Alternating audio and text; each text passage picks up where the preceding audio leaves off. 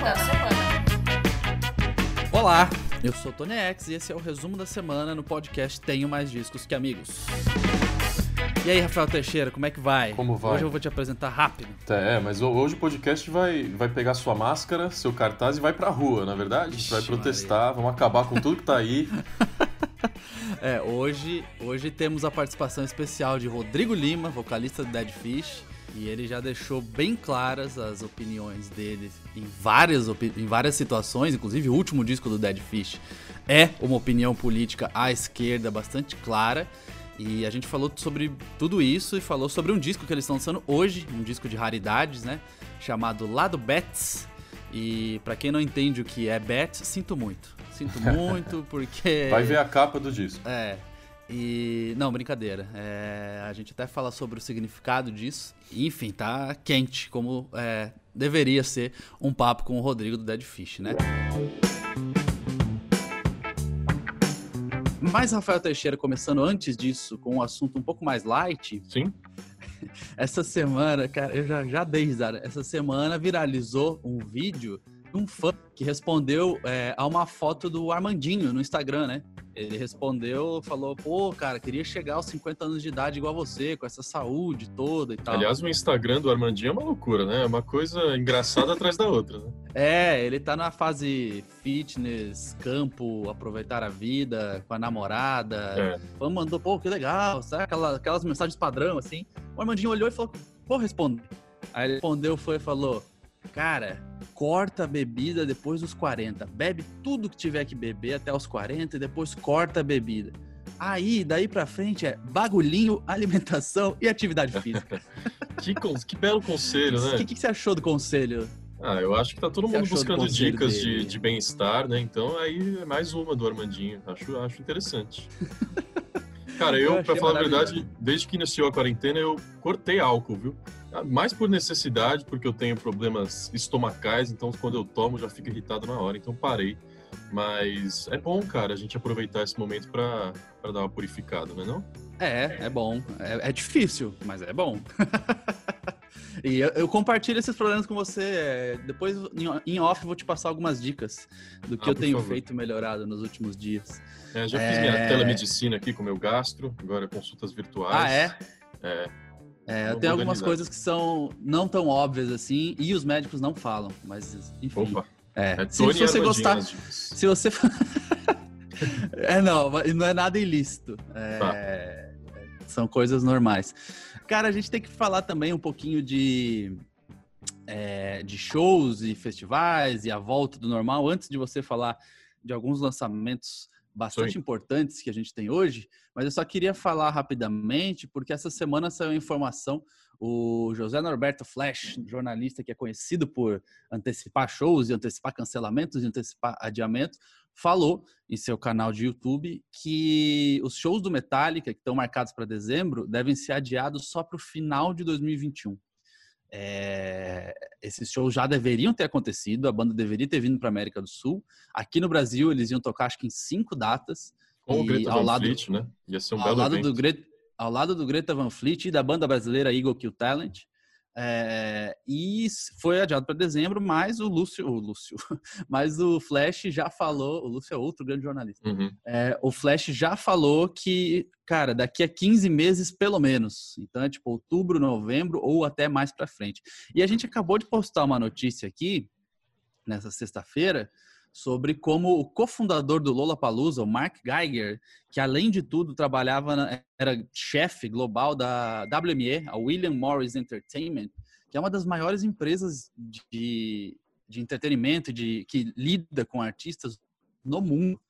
É, se você pegar lineups de grandes festivais, metade dos, das bandas escaladas é da WME. Uh, ah, ele disse que ele foi questionado num podcast sobre quando ele acha que as coisas vão voltar e ele foi bem categórico, assim, ele falou, na minha, na minha humilde opinião, só em 2022. E essa semana é a segunda vez que eu ouço alguém falar que acha que só em 2022. Uma outra declaração foi em bastidores aqui, a gente conversando com pessoas, dizendo que, cara, festivais de verão europeus, americanos, não tem como voltar ano que vem, porque não tem tempo de colocar toda a estrutura no ar e, e vender ingresso.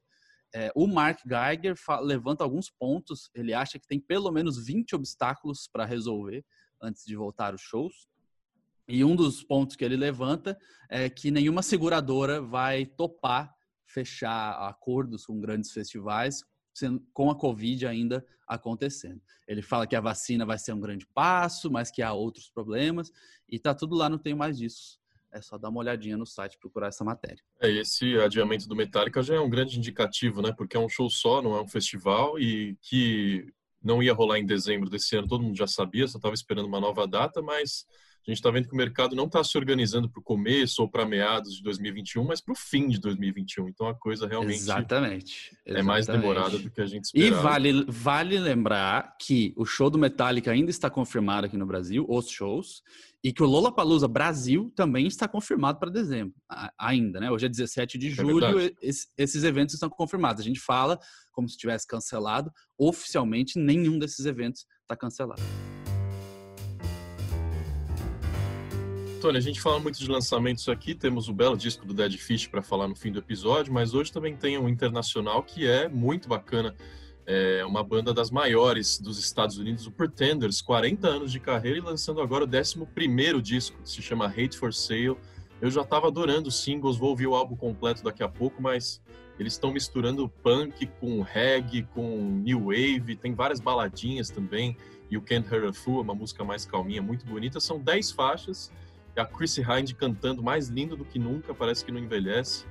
E para falar desse disco, a gente eh, tem um anúncio aqui para fazer, Tony. Deu a louca no gerente aqui do podcast, viu? Eita!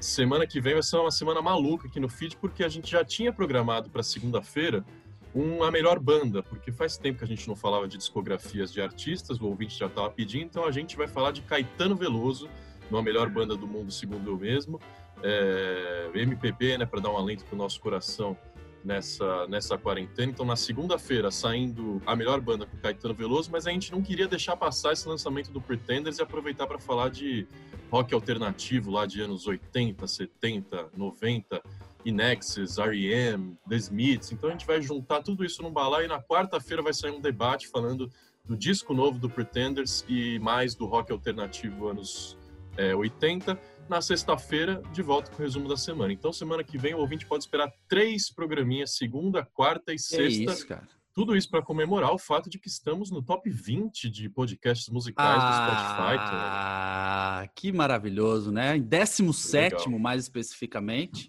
É... Podemos melhorar. com esse número, né? Porque 17 não, não é. Não... A associação brasileira Ó, não tá bacana. É, já começou a parte política do podcast, que só chegaria ao final. É, eu não tinha pensado bota, nisso. Bota a gente Essa aí no semana. 16, no 15, vamos ouvir mais. Essa semana eu divulguei tanto isso que, é. pô, fiquei tão feliz, né? No top 50 de podcasts de música do Spotify, a gente é top 20, né? A gente tá em 17. Mas, e não tinha pensado nisso, Rafael Teixeira. Obrigado. Mas é isso. E hoje também tem outros lançamentos muito interessantes saindo. Tem o um lançamento da banda Protomartyr, que é uma banda lá de fora também. E eles lançaram um clipe lá no comecinho da divulgação desse, desse disco que imitou aquele viral do, do, de um programa de TV aqui no Brasil que tinha um mascote, tipo um ratinho low profile, assim. Tinha um mascote, aí começaram a brigar no meio do, da, da acho que é Galerito o nome, né? É. E aí começaram a brigar no meio do, da gravação, né? era ao vivo, sei lá eu, e aí virou aquela loucura. A banda, por acaso, caiu nesse vídeo no YouTube e fez é, um clipe baseado nele. Então é isso, é o Brasil exportando né, a cultura do, da briga ao vivo com mascotes.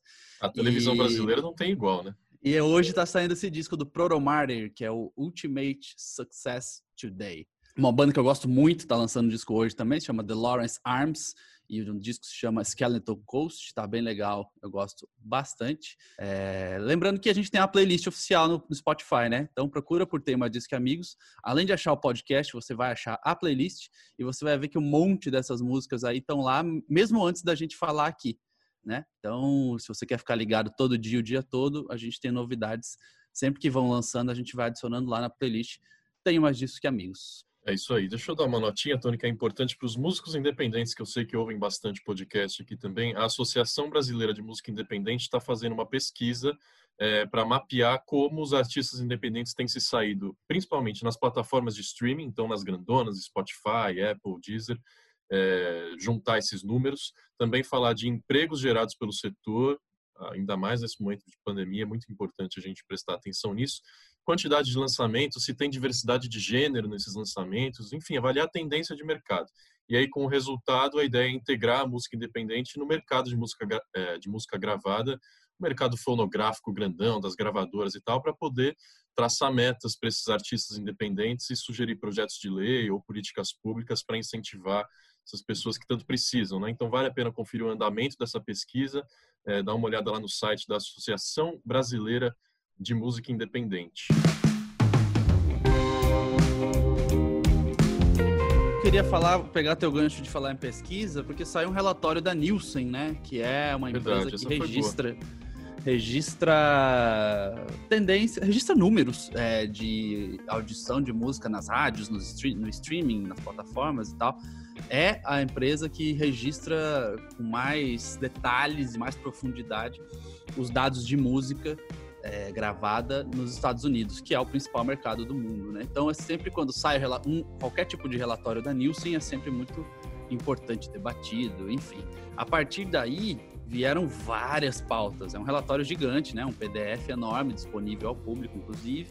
É, e aí vieram várias pautas e várias conclusões e várias é, vários apontamentos de tendências e, enfim, alguns dos pontos é, que valem a gente falar aqui é por exemplo, Panic at the Disco, que muita gente fala que é rock, muita gente fala que não é, é, foi apontado como tendo a música de rock mais bem sucedida dos últimos anos. Em 2018 eles lançaram High Hopes, que é um mega hit da carreira dos caras.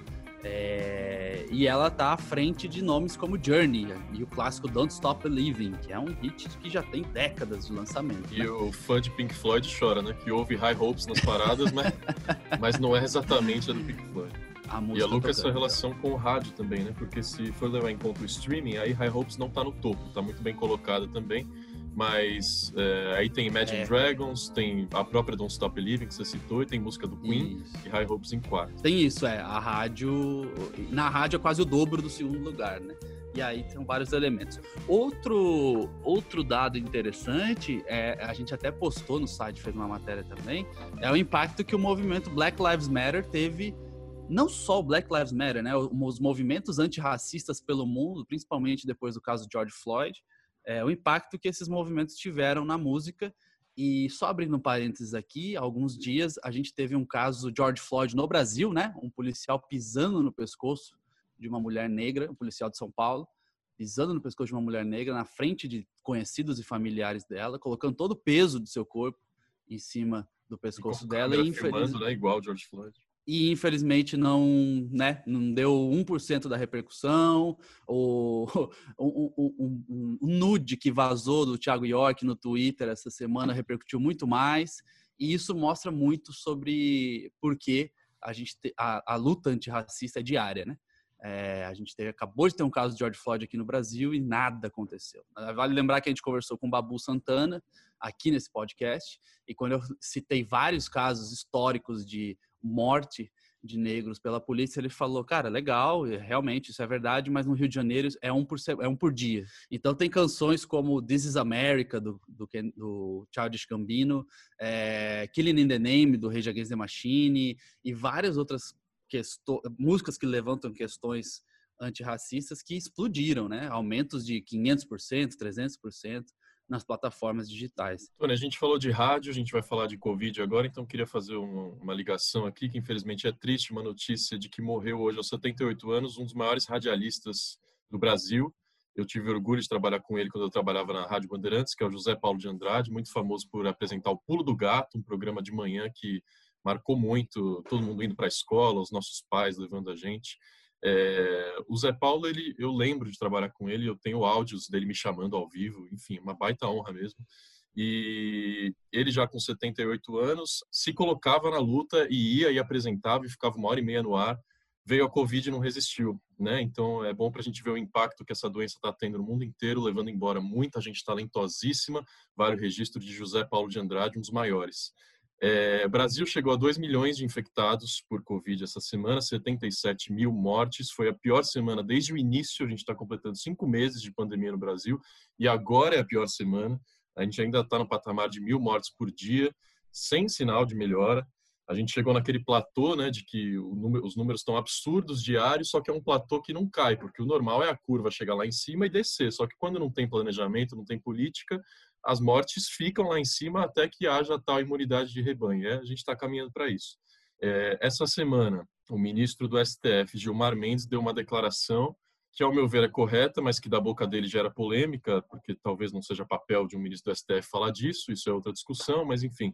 Ele disse de que, com a atual gestão do Ministério da Saúde, que é um general, o Exército está se aliando a um genocídio até por causa da questão indígena, né, Tony? O, o vírus está interiorizando, está chegando em muitas comunidades indígenas, correndo o risco de dizimar, desaparecer algumas delas. É, ele usou esse termo, genocídio, apesar da polêmica, fez com que a pressão pública aumentasse muito no general Pazuello, o interino do Ministério da Saúde, e o Bolsonaro e o vice Mourão prometeram trocar o Pazuello. Então, em breve, teremos um ministro da Saúde titular Lembrando que o Bolsonaro, teoricamente, está se recuperando da Covid, né? ele está isolado, ele está fora dos holofotes, não está aparecendo.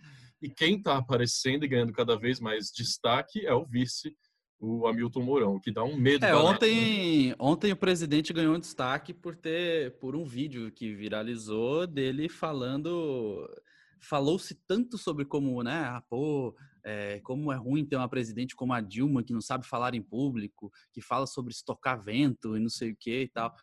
Cara, ontem o Bolsonaro, ao falar sobre a cloroquina, tem, é, só procurem aí o vídeo dele falando. É bizarro a forma como ele se banana e se embaralha e é. fala e não fala. E, e você falou sobre pressão, pressão pública, e na verdade não foi só pressão pública, né? A gente teve pressão. O Gilmar Mendes está na Europa, inclusive, porque o STF está em recesso. Sim. E ele, ele, está próximo de pessoas importantes globais, né?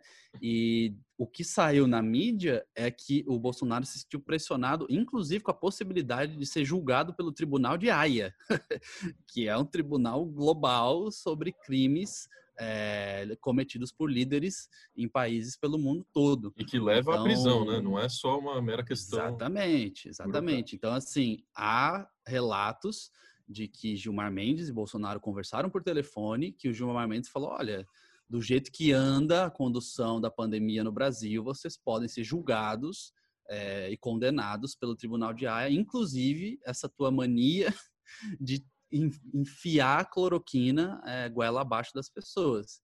Desde então, ele começou a falar que não, eu nunca recomendei a cloroquina, só falei que eu estou usando, mas não, não, quero dizer que é bom e tal.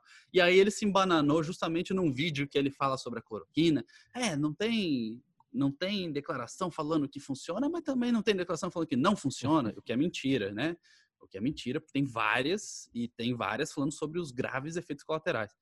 Então, enfim, teve essa pressão toda, não só do público, mas dos bastidores e de coisas é, bem grandes, assim. Bem interessante a gente ver o que o Rodrigo do Dead Fish, Rodrigo Lima, vocalista do Dead Fish, tem a dizer sobre isso. Então, vale a pena ouvinte ficar para a nossa entrevista. É isso, Temos... e antes de ir embora, eu queria deixar um recadinho para as pessoas procurarem lá no termaisdiscamigos.com por Ringo Starr. É, alguns dias ele completou 80 anos de idade e a gente resgatou um vídeo é, dele falando sobre o George Harrison. É um vídeo que eu nunca tinha visto, cara. Nem é um vídeo tão novo assim. E é um vídeo que eu nunca tinha visto uma entrevista dele falando sobre o último encontro dele com o George Harrison.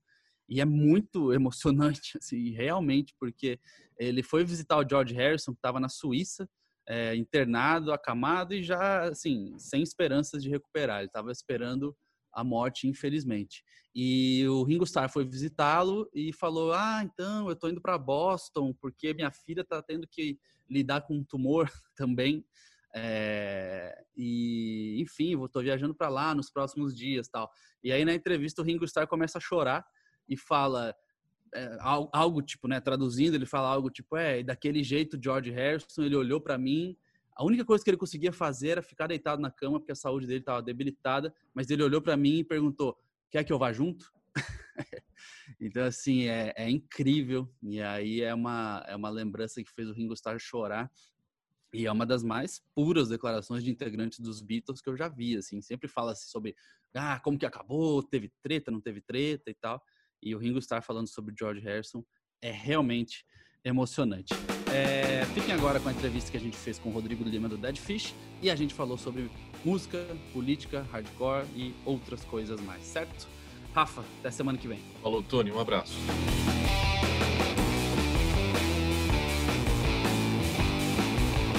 Hoje a gente tem um convidado especialíssimo aqui com a gente nesse podcast, é, que tem lançado algumas das músicas mais importantes e relevantes do Brasil há muito tempo. Não estou te chamando de velho, meu amigo Rodrigo, mas. Eu sei que sou. mas você tem sido relevante há muito tempo e ainda bem. É, muito obrigado por topar participar com a gente aqui e falar sobre esse lançamento, né? Mais um do Dead Fish que eu, sai hoje. Eu, eu que agradeço pelo convite. Lembro da nossa conversa em algum festival, quando você falou que estão vindo de vez para São Paulo. Boa sorte. Exatamente. Não, depois de que a gente se encontrou, foi lá no Largo da Batata, no Hardcore contra o Fascismo. Dali uhum. para frente eu fiquei dois meses em São Paulo, acho, porque, né, tudo aconteceu. e eu queria deixar claro aqui, antes de qualquer conversa, antes da gente começar a falar, porque eu não sei que rumo essa conversa vai tomar, gostaria uhum. de deixar claro, Rafael Teixeira, meu colega de podcast, que eu e Rodrigo compartilhamos o mesmo advogado. É mesmo? Ah, isso é, aí. Guilherme Coutinho, Guilherme Coutinho, Guilherme o gaúcho, gaúcho lindo que mora em Floripa. Conselheiro.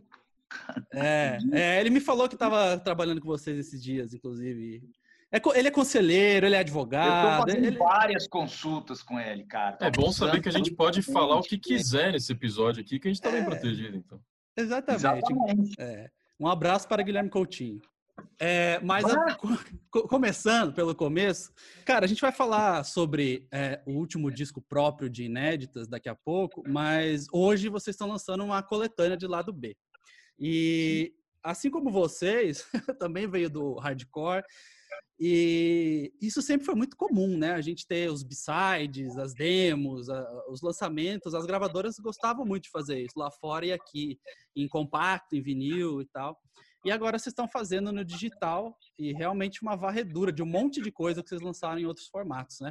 Como é que surgiu esse projeto, que aliás tem um nome maravilhoso, né? É, lá do Bets? Lá do Betis, que é o Betis, não sei como vocês chamam aí no Paraná, aqui em São Paulo, os caras me enchem o saco e falam que é taco. Taco, cacete. Aqui no é Paraná é Betis. Betis. É, então estamos ganhando aqui no, no é. Eu não vou nem me dar o trabalho de explicar o que, que é. A pessoa que procura. É, não, vai lá e procura. É, exatamente. Deixa de ser preguiçoso, vai lá, olha a capa e procura. É, eu estava no meio da quarentena aqui, cuidando da minha filhota, inclusive acabei de deixar com a minha companheira ali agora, né? Que e aí é, nessa coisa de ouvir música, de trocar ideia, de conversando com o Rafael Ramos sobre é, contrato de edição, brigando, discutindo, tal. Aí num dia ele me manda um áudio e fala muito Rafael Babacosme, cara. Aí Rodrigão, aí, cheio, tem umas paradas aqui, umas sobras aqui, eu tô com HD aqui em casa aí, brother. E, e, tem um monte de música. Eu falei, cara, é, é, tem, deve ter mesmo. A gente fez muita coisa ali. Porra, meu irmão, de 2004 para frente tem muita coisa. Eu falei, cara, devem ter umas cinco ou seis coisas. Aí ele falou, pô, vamos lançar um, um EP na internet? Aí eu falei, pô, demorou, vamos, vamos lá, vamos lançar. Aí ele falou assim, eu tenho essa música aqui, Décimo Andar. Eu falei, caramba, essa foi a primeira música que a gente gravou fora do Série 1, cara e já já vivendo em São Paulo, né? É, a letra fala do meu primeiro lugar onde eu morei sozinho em São Paulo, porque antes eu tinha morado com a banda até ali, né? E aí fomos cavando, né, cara? Cavando, achamos é, um cover do Bad Religion sem voz, que foi gravado pro, provavelmente. Aí depois eu botei a voz agora no Fê Sanches ali, no El Rocha. Provavelmente gravado durante as gravações do Homem Só, que é o nosso segundo álbum com a Deck. E fomos puxando o fio, né, cara? Surgiram duas, quatro, cinco. Eu falei, bom, temos cinco, não sei o quê. Aí ele falou, Rodrigão, tem mais isso aqui, ó. Tem Roubando Comida do Vitória, tem Sem Remédio que vocês lançaram como single antes de lançar o Ponto Cego, tem mais não sei o quê. Ele cavou, cavou. Achamos Dei Nome aos Bois, cara. Dei Nome aos Bois foi uma coisa que a gente gravou pra Trama Virtual. Olha aí. lá atrás, assim, a gente foi a gente aí quando eu olhei, eu falei, caramba, tem material pra caramba. Esperei o Rafael falar ele, pô, Rodrigão, o que, que você acha de a gente lançar um pool, cara, só de lado B? Eu falo, pô, claro, tendo vinil, eu quero. E aí, não, não me comprometo, não me comprometo, vai ter vinil.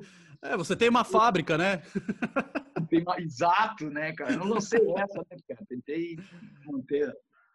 Mas, enfim, aí cavamos, cavamos e achamos esse monte de coisa, cara.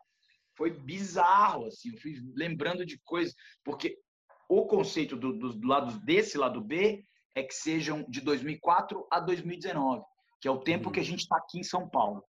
Né? Hum, São que massa. 16 anos. E as fases da banda, assim, né? Com duas guitarras, com uma guitarra, é, tocando mais lento, tocando mais rápido. E é certeiro, né? São 10 faixas só, cara. Então é curtinho, super simples de ouvir. Então, é... vai ser papo. Exato. Papo. Rodrigo, eu queria falar da live que vocês fizeram recentemente, mês passado, que foi a primeira live em 30 anos de carreira de Dead Fish, pelo menos nesse formato que foi. É, vocês tocaram por duas horas, foi praticamente um show que vocês fizeram dentro, dentro de um estúdio, com uhum. todas as medidas de segurança, distanciamento, mas com a banda lá juntinho. É, e você disse que teve que ceder mais ou menos ao pedido dos fãs que estava querendo ver vocês de novo, mas você mesmo já estava sentindo falta, né? Porque são quase quatro meses sem tocar. Eu vi que eu vi você dizendo que nunca ficou esse período sem tocar na vida. É, aproveitou Verdade. inclusive para angariar é, recursos para trabalhadores da música que estão sem trabalhar agora, da área técnica, tá? Então, como é que foi encontrar um formato que fosse legal para vocês e que vocês se sentissem confortáveis em fazer uma live? É, eu, eu fiquei dizendo não o tempo inteiro, né? E quando o meu não foi quebrado foi quando eu saí para um ato pró-democracia no Largo da na, na, Paulista e depois saí de novo para um lado no Largo da Batata. Os caras falaram, meu, você é contra a live, mas você está indo para atos públicos. Eu falei, não, beleza, vamos aí e tal. Cento e tantos dias sem ver os caras, sem ensaiar. E eu confesso que eu cheguei meio com o cu na mão, assim, meio com medo. E isso ficou bem, bem aparente nos, sei lá, 20, 10, 15 primeiros minutos de live ali, que parece que tá todo mundo meio desencontrado e tal. Mas a gente viu que existia, a gente, como a gente não tem gestão de nada no país, gestão de saúde, gestão de, de crise, de pandemia, de nada, a gente tá tateando, né? E dava para perceber que os caras do áudio, do vídeo, estavam com todo um procedimento fortíssimo. Afastamento, uma equipe entra, a outra tem que sair, sabe? O cara que ficou lá em cima é foi o estúdio onde a gente gravou Vitória. Ali era um estúdio grande, uma sala bem grande. E os caras falaram, Rodrigo, é uma sala grande, eles vão ficar dois metros um do outro. Eu falo, cara, duvido, eu sou um retardado, eu vou começar a rolar no chão e tal.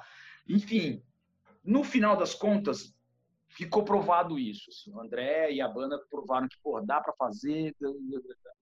Deu um probleminha uma hora, as pessoas começaram a bater cabeça. Eu falei, cara, vocês estão se aproximando demais uns dos hum. outros. Mas, enfim, no final das contas, eu acho que funcionou para nossa sanidade mental, assim, e para sanidade mental de uma galera que depois veio falar, putz, cara, putz, que é, bom que vocês fizeram.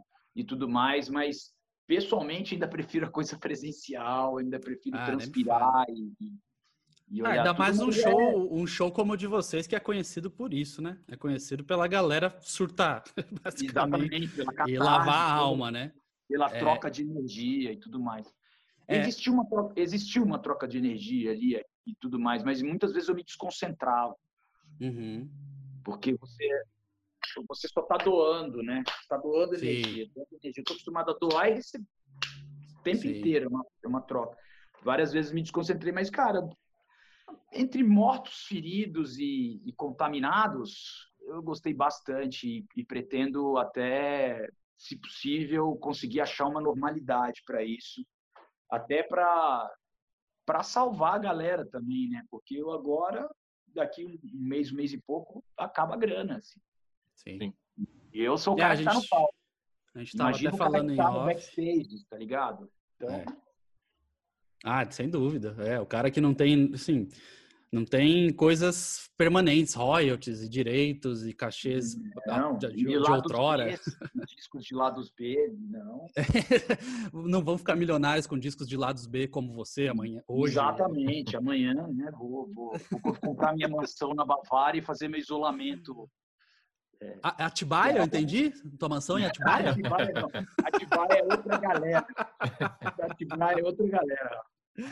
É, Rodrigo, cara, eu queria te perguntar, porque, é, enfim, vocês lançaram um disco incrível ano passado, Ponto Cego, deixaram bem claras as suas opiniões políticas. É, assim, não tem como a pessoa não entender quando ela aperta o play e ouve uma música é, desse disco, como Sangue nas Mãos, enfim, é, tá, tá, tá, bem claro, tá bem explícito ali.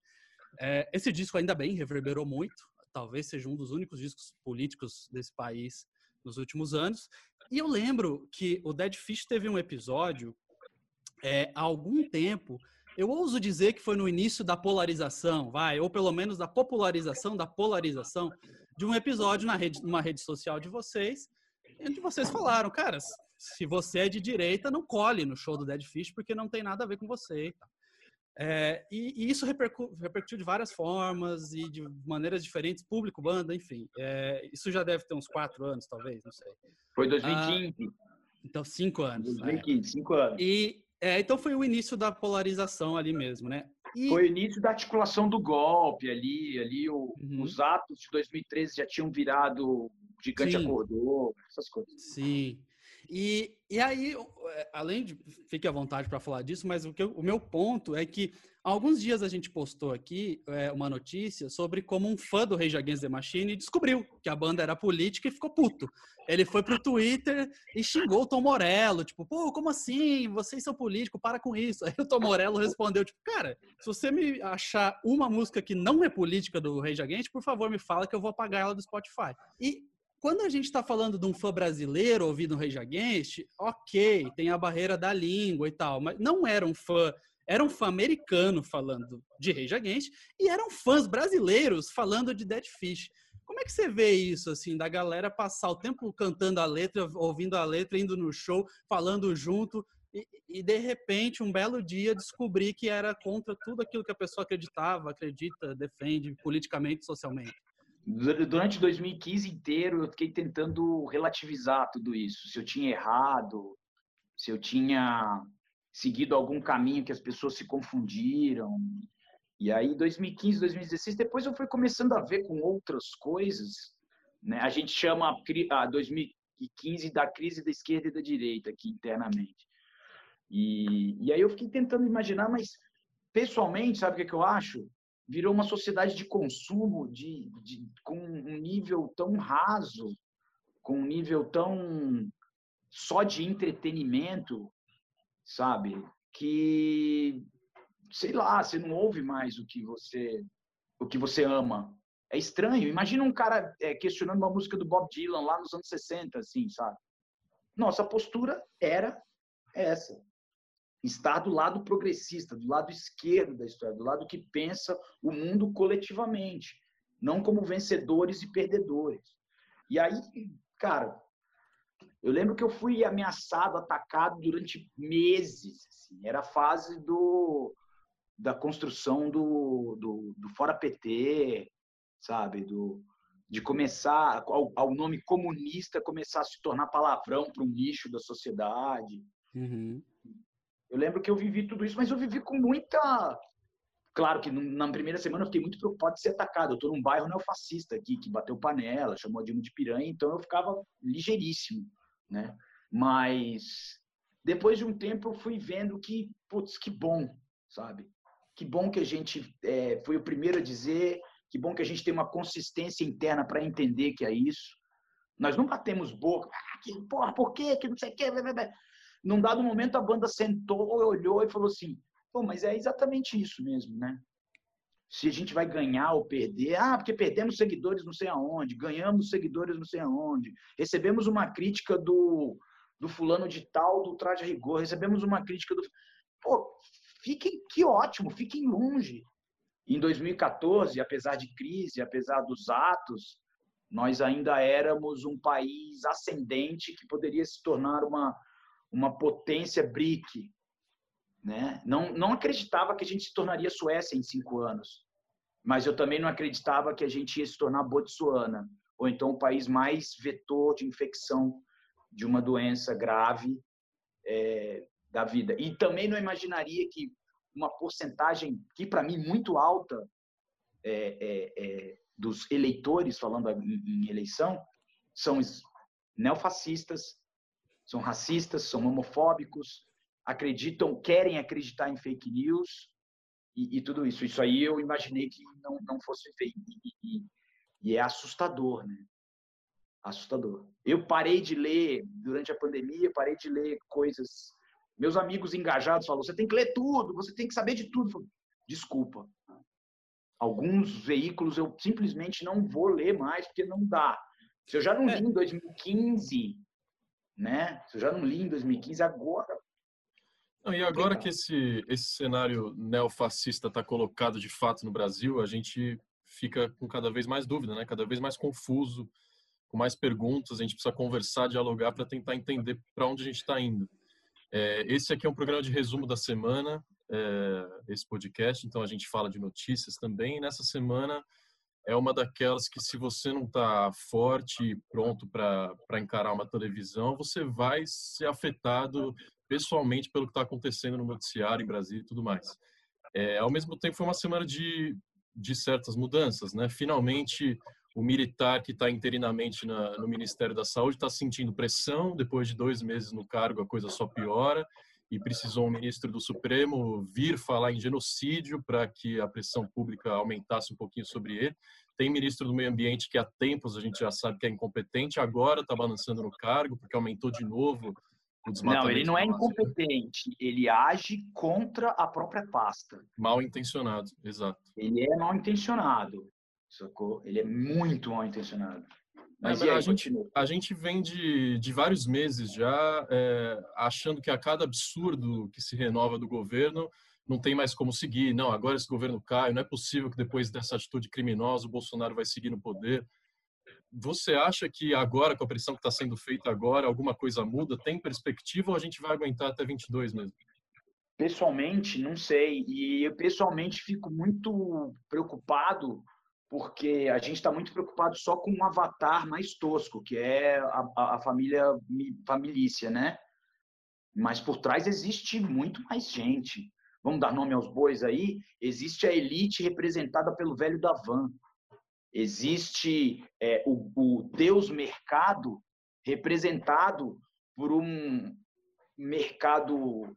Esses dias eu vi uma, uma, uma declaração de algum CEO de alguma empresa de carro grande falando não, não, ele, o, o, Bolsonaro ele é meio estúpidozinho, mas ele está dando seguimento às, às, às, às reformas. Então, assim, não é só o, o, o cocô do cavalo do bandido neofascista que está ali no governo. Existe um entorno todo. Meu pai, que foi um cara que lutou contra a ditadura militar, e hoje existe um vice-presidente é, militar bastante espertinho, diria que ele tem pegada de um Temer da vida. É... E aí, se cai isso e, então a gente tem, eu quero, eu fiz, eu fui a todos os atos fora Bolsonaro, mas o que, que vai mudar tudo isso se se, esse, se essa coisa, se esse, esse, esse lixo cair, o que, que vai acontecer? Eu acredito pessoalmente que muda muito pouco. E aproveitando esse gancho, Rodrigo, é, que é uma coisa. Então, pensando em eleição, né? Pensando, ok, seguimos, ele foi eleito. É, a gente não vê, a gente vê movimentos de esquerda é, muitos representados por uma galera velha, antiga, e quando eu digo velha, uma galera que nem se articular na internet sabe do jeito que a direita se articulou. É, tipo assim, parece, parece que são sei lá, é a, a criança na primeira série e o cara no segundo grau. Assim, no doutorado. É, de, no doutorado, de saber como mexer na internet para se comunicar com uma galera. Segundo, além de ser uma galera mais velha, é uma galera que não parece que não se conversa. Parece que, é, nossa, que absurdo esse cara no poder, mas beleza, é, eu, eu aqui você lá longe. Você, Sim, não, não. Você, você, você enxerga. E, e, eu, assim, eu já todo mundo aqui tem pessoas próximas que votaram no Bolsonaro e eu tive conversa com pessoas próximas e familiares que eu falei, nossa, não acredito, esse cara vai até 2022 sem nenhum tipo de projeto e tal. O cara me interrompe e fala assim, 22 não, 26. Então, assim, é, você vê, como você vê essa esquerda que que não é, é e não é, existe e não existe. A gente viu novos movimentos, como você foi nas manifestações, eu não estava em São Paulo, mas eu li muito a respeito sobre como é, teve gente enxergando uma nova esquerda, né? A galera entregadora de aplicativo, a galera da periferia, não são intelectuais, esse povo vai formar uma nova esquerda e tal. É, é um dos pensamentos. Como é que você enxerga isso, esse, essa esquerda e esse futuro e esse 2022? Cara, uma ótima pergunta. É, não, são, não é a esquerda, são as esquerdas, né? E cada um, muitas ali tem, tem projetos muito diversos. Existe uma esquerda revolucionária, né, que é uma esquerda que quer mudar tudo de tudo, que provavelmente essa vai ter que ter um projeto de base muito mais forte, né, e muito mais efetivo, vai ter que ter uma discussão muito maior e mais tempo. E existem articulações à esquerda, no meu ponto de vista, sou um vocalista de banda, não sou analista político, que querem voltar ao protagonismo. Nós, nessa treta toda que a Globo está falando mal do Bolsonaro e que um monte de gente, de um monte de meio de mídia que ajudaram a derrubar um governo legítimo, que foi o governo Dilma, é, essas que estão no protagonismo. As esquerdas estão batendo cabeça, é, já, e já há muitos anos. Assim. Eu digo que isso é péssimo, por um lado, principalmente para o lado eleitoral, né?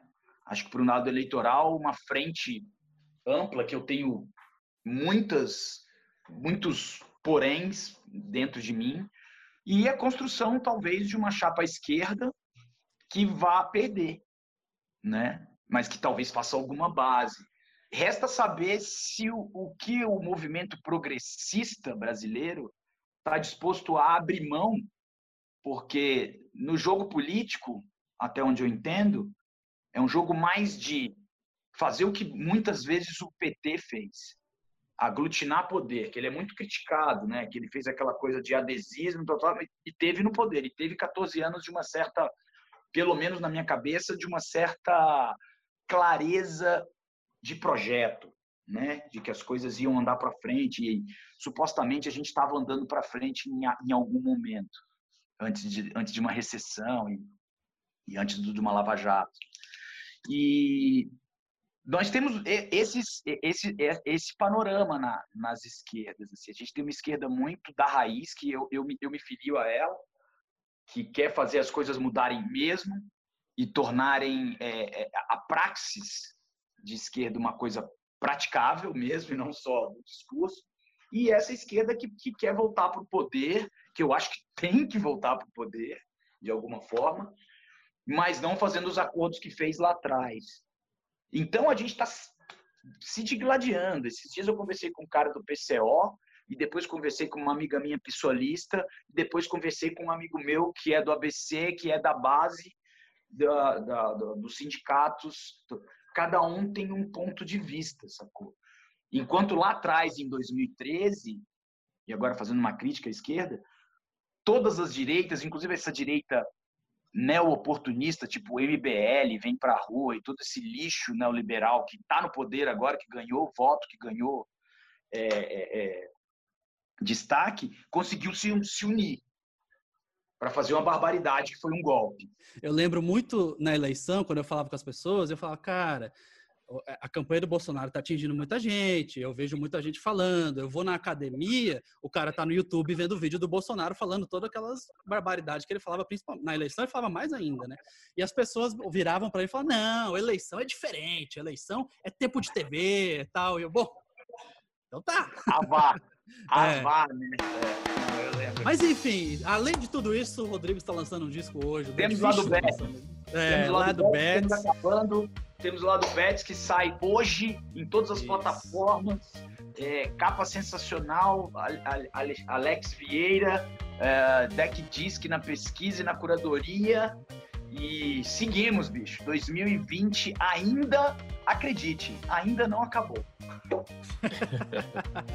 Só pontuando, eu acho que coragem é uma, tem que ser uma característica de todos os artistas. Coragem. Massa. É Coragem. Com isso Mesmo terminamos. que tenha, depois tem que dizer se assim, foi mal, falei besteira, ou então foi mal, estava errado. Mas coragem é essencial para a arte. É isso aí. É isso. Muito obrigado, Rodrigo. Rafa, muito obrigado por mais um resumo da semana. Valeu, Tony. Obrigado, Rodrigo. Na semana que vem estamos de volta. Até Tchau. logo. Tchau.